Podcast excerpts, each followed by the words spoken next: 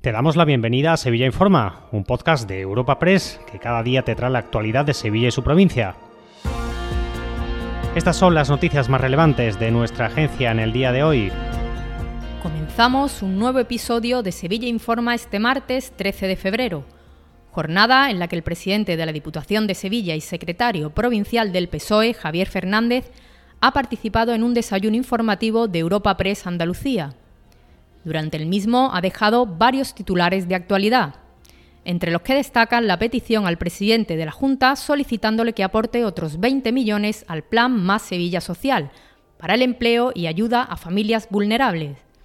Además, le ha reprochado su falta de política industrial en la provincia y no tomar como prioridad la ampliación del Parque Aeroespacial Aerópolis o la actualización del Plan de Ordenación Territorial del área de Sevilla.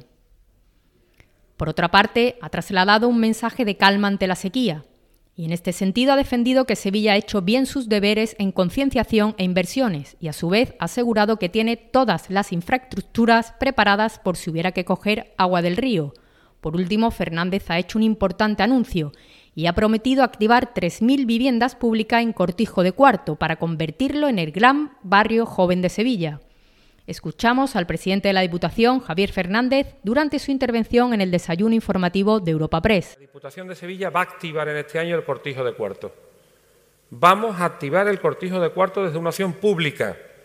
5.000 viviendas, de las cuales mínimo 3.000 serán viviendas públicas. Yo quiero que el cortijo de cuarto, conjuntamente con el Ayuntamiento de Sevilla, sea el gran barrio joven de Sevilla, donde estén las verdaderas oportunidades para que los jóvenes sevillanos quieran quedarse y puedan quedarse a vivir en Sevilla.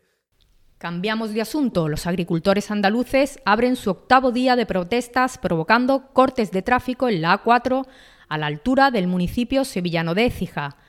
Recordemos que este lunes la Guardia Civil detuvo a un conductor después de que el mismo arrollase con su vehículo a tres manifestantes de un piquete de agricultores en Aral.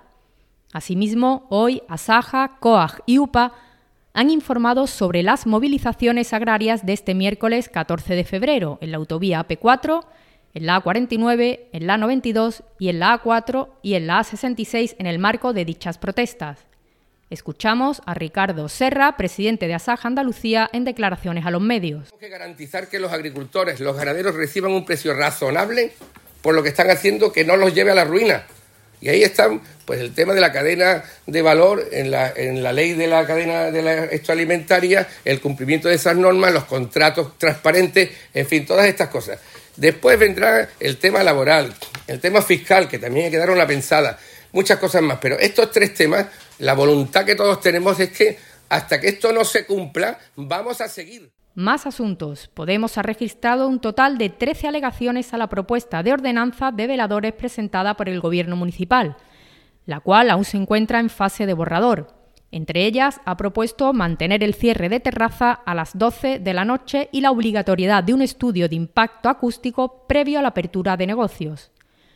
La portavoz del Grupo Municipal de Podemos Izquierda Unida, Sevilla, Susana Hornillo y por eso hemos presentado un conjunto de alegaciones entre las cuales me gustaría destacar dos.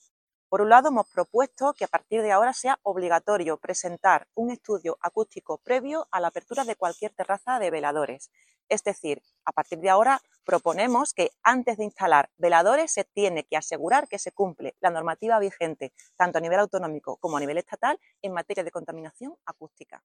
Por último, otra de las imágenes del día la han dejado los agentes de la Policía Local de Sevilla con una bonita iniciativa.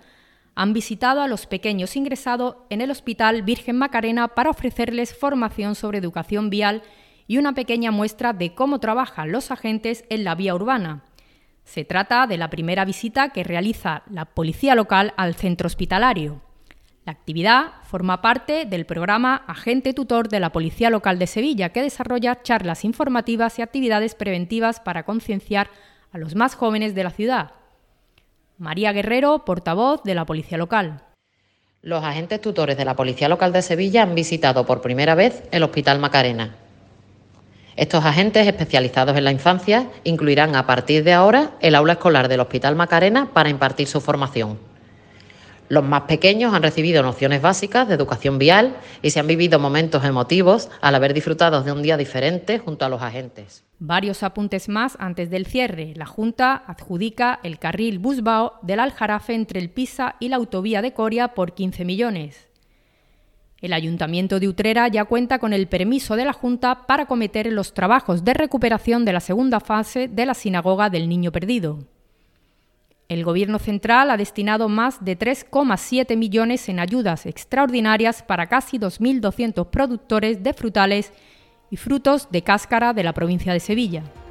Te recordamos que puedes suscribirte y descubrir el resto de episodios de este podcast en nuestra página web entrando en europapress.es barra podcast o a través de las principales plataformas de podcasting